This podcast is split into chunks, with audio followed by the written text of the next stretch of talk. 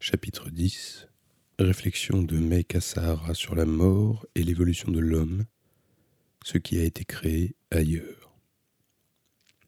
J'étais accroupi dans le noir absolu. Tout ce que je pouvais voir n'était que le néant, un néant dont je faisais maintenant partie.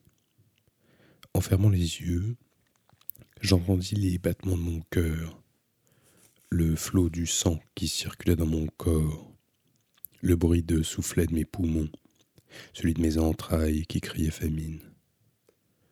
Au fond des ténèbres, chaque mouvement, chaque vibration était amplifiée à l'extrême. C'était ça mon corps, mais dans le noir, je le trouvais trop cru, trop matériel. Puis ma conscience commença peu à peu à s'échapper de ce corps physique. J'étais devenu l'oiseau à ressort. Je volais dans le ciel d'été, me perchais sur la branche d'un arbre immense et remontais la pendule du monde. S'il n'y avait plus d'oiseaux à ressort, il fallait bien que quelqu'un en assume le rôle. Quelqu'un devait bien remonter la pendule à sa place. Sinon, le mécanisme deviendrait de plus en plus mou, et ce système, au fonctionnement délicat, finirait par s'arrêter complètement. Mais à part moi, personne ne semblait avoir remarqué la disparition de l'oiseau à ressort. Je me raclais la gorge pour essayer d'imiter son cri. En vain. Je ne pus produire qu'un son laid et insignifiant, comme si on avait frotté l'un contre l'autre deux objets sans âme. Le véritable oiseau à ressort était sans doute seul capable de produire le cri approprié. Il était le seul à pouvoir remonter correctement la pendule du monde. Oiseau à ressort sans voix, incapable de remonter la pendule du monde, je décidai cependant de voler dans le ciel d'été. Voler n'était en réalité pas très difficile. Une fois là-haut, il suffisait de battre des ailes selon l'angle d'inclinaison approprié à la direction et l'altitude souhaitée. Mon corps avait assimilé à mon insu la technique du vol. Je flottais maintenant sans effort, en toute liberté. Je contemplais le monde à la façon de l'oiseau à ressort que j'étais devenu. Quand j'étais là de planer, je me posais sur une branche, observait à travers le feuillage vers les routes et les toits. Je regardais les gens déambulant sur la surface terrestre menant leur vie. Malheureusement, je ne pouvais pas voir mon propre corps.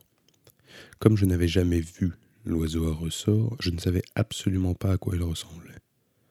Pendant longtemps, combien de temps, je suis resté ce volatile.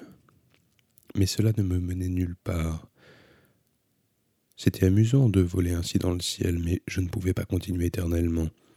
J'avais des choses à faire au fond de ce puits sombre. Je cessai donc d'être l'oiseau à ressort et redevins moi-même. Mais Kassahara me rendit une deuxième visite un peu après trois heures. Trois heures de l'après-midi.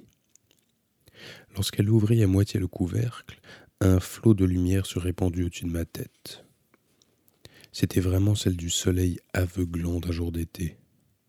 Pour ne pas abîmer mes yeux, maintenant habitués à l'obscurité, je les gardai fermés, tête baissée, pendant un instant.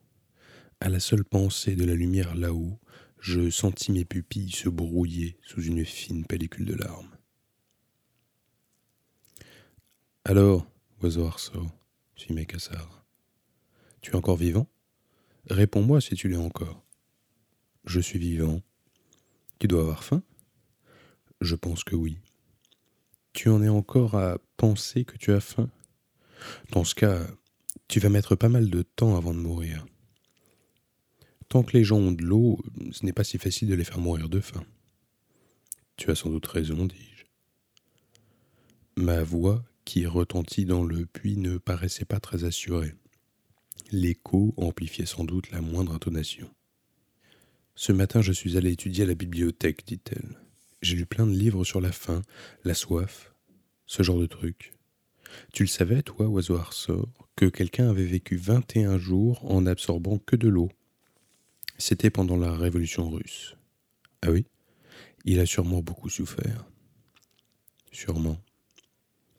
Il a survécu pour ça, oui, mais il avait perdu toutes ses dents et tous ses cheveux. On a beau lui avoir sauvé la vie, ça a dû être horrible pour lui après. En effet. Quoique, même sans dents et sans cheveux, on peut sans doute vivre à peu près normalement avec une perruque correcte et un dentier. Oui, et puis les techniques de fabrication des perruques et des dentiers ont dû progresser à grands pas comparé à l'époque de la Révolution russe. Cela rend peut-être les choses un peu plus faciles. Dis oiseau sort, fit Mec en tout sautant. Quoi donc? Si les hommes vivaient éternellement, s'ils ne disparaissaient jamais, s'ils pouvaient rester pour toujours dans ce monde, en bonne santé, sans vieillir, tu crois qu'il se triturerait les méninges pour réfléchir comme nous le faisons maintenant? Nous, tu vois, on réfléchit sur tout plus ou moins. Philosophie, psychologie, logique, religion, littérature. Est-ce que ces pensées, ces notions compliquées existeraient sur cette terre si la mort n'existait pas? Je me demande. Mekasahara s'interrompit soudain pour réfléchir en silence pendant un petit moment. L'expression je me demande resta suspendue dans l'obscurité du puits comme un fragment de pensée arraché. Peut-être bien qu'elle avait perdu l'envie de continuer de parler. Ou bien avait-elle besoin de temps pour réfléchir à la suite. En tout cas, je me contentais d'attendre en silence, tête baissée. L'idée me traversa que si Mec à Sahara voulait me tuer maintenant, ça lui serait très facile. Il lui suffisait de jeter une grosse pierre dans le puits. Si elle recommençait plusieurs fois, il y en aurait bien une qui me frapperait à la tête. Je me demande. Mais tu vois, je pense que les gens sont obligés de réfléchir sérieusement au sens de leur vie, précisément parce qu'ils savent qu'ils vont mourir un jour, tu ne crois pas? Qui réfléchirait sérieusement au fait d'être vivant si on pouvait le rester indéfiniment? Quelle en serait la nécessité? Et même si on avait besoin de réfléchir sérieusement, on finirait par se dire C'est bon, j'ai encore plein de temps devant moi, j'y penserai plus tard. Mais en pratique, on ne peut pas attendre. Nous sommes obligés d'y penser à la seconde même. Je peux me faire écraser par un camion demain après-midi, et toi, oiseau sort, dans trois jours, un matin.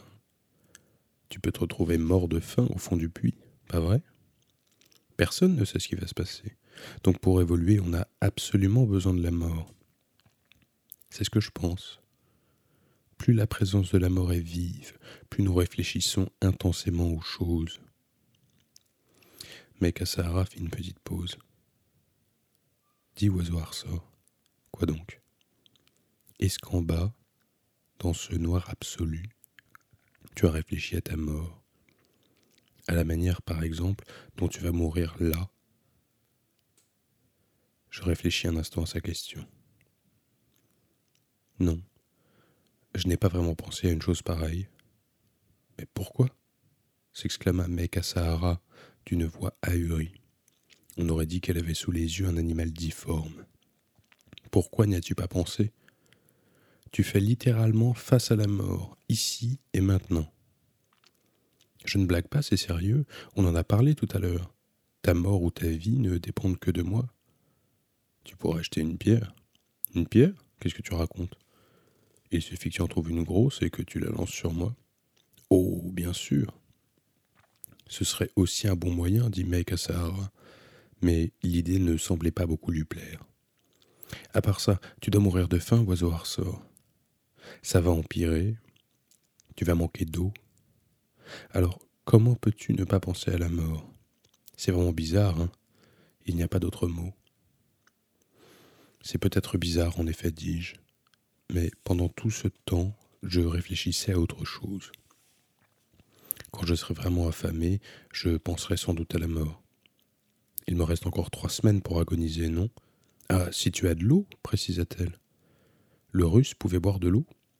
C'était un gros propriétaire foncier ou quelque chose comme ça.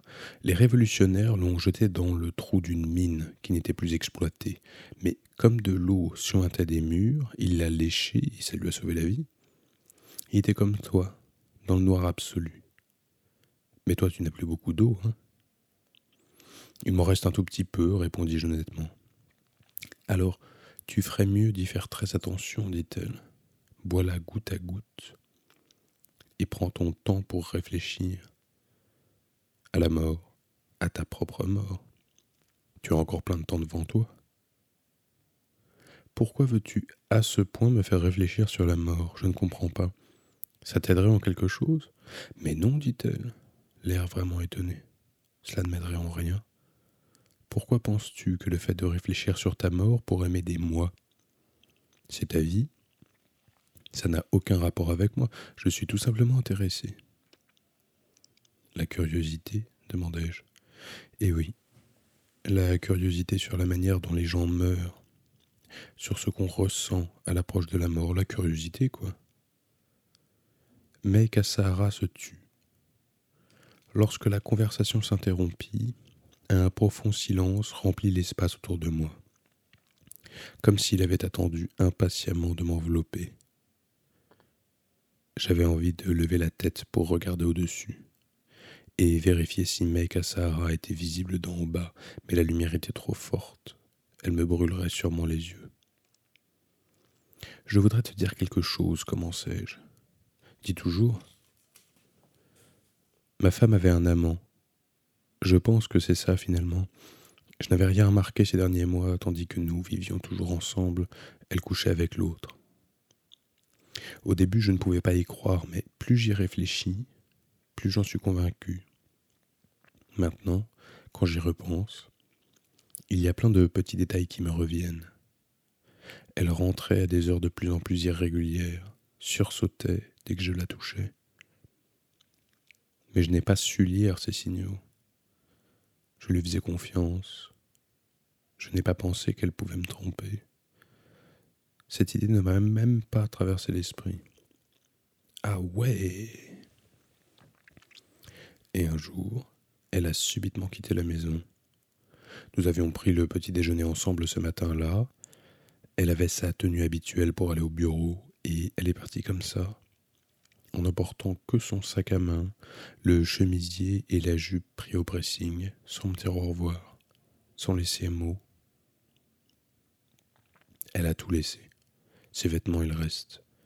Elle ne reviendra sans doute plus jamais avec moi, du moins de son plein gré. Je m'en rends bien compte.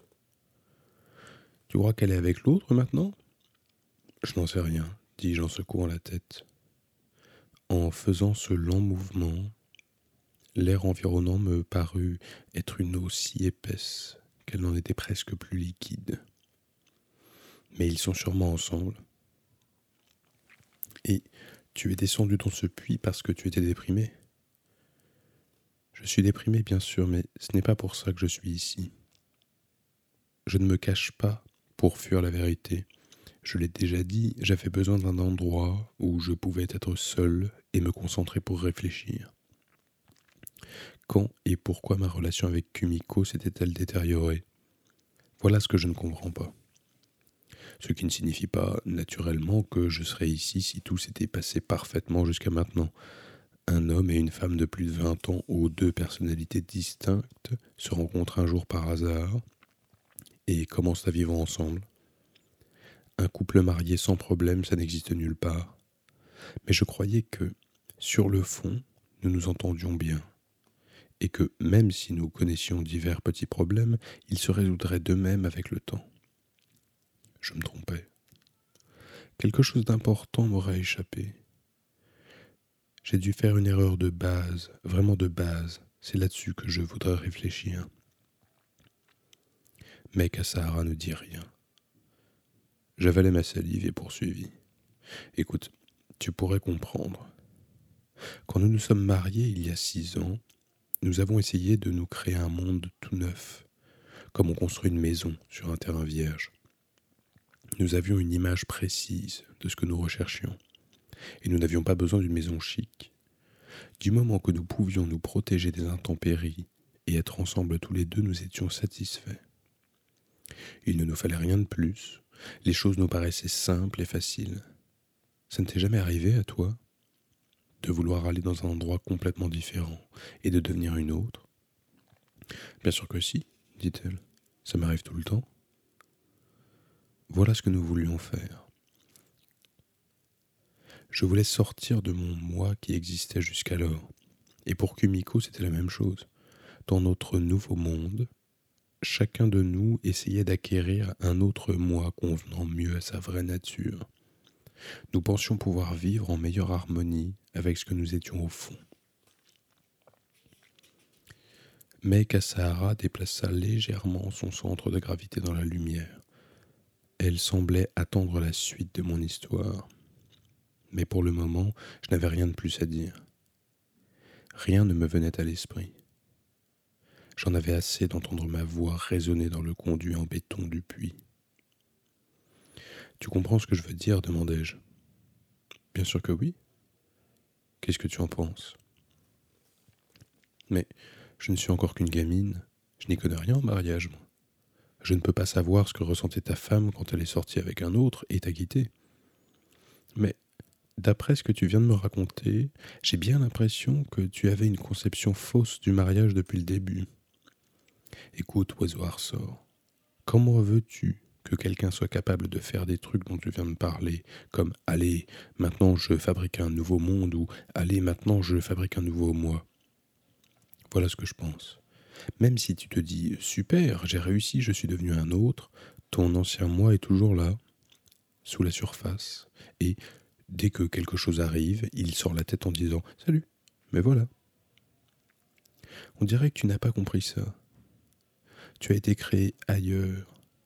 Et même ton intention de te transformer a été créée ailleurs finalement. Même moi je sais ça, oiseau sort. Comment se fait-il que toi, un adulte, tu ne le comprennes pas Dans ce cas, c'est vraiment un gros problème. Voilà pourquoi tu es puni à présent. Par toutes sortes de choses. Par le monde dont tu essayais de te débarrasser, par exemple, ou par le toi dont tu voulais te débarrasser. Tu comprends ce que je veux dire?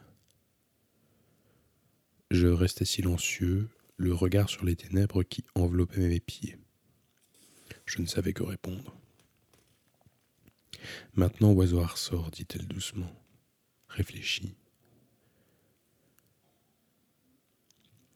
Et le couvercle du puits retomba à nouveau hermétiquement.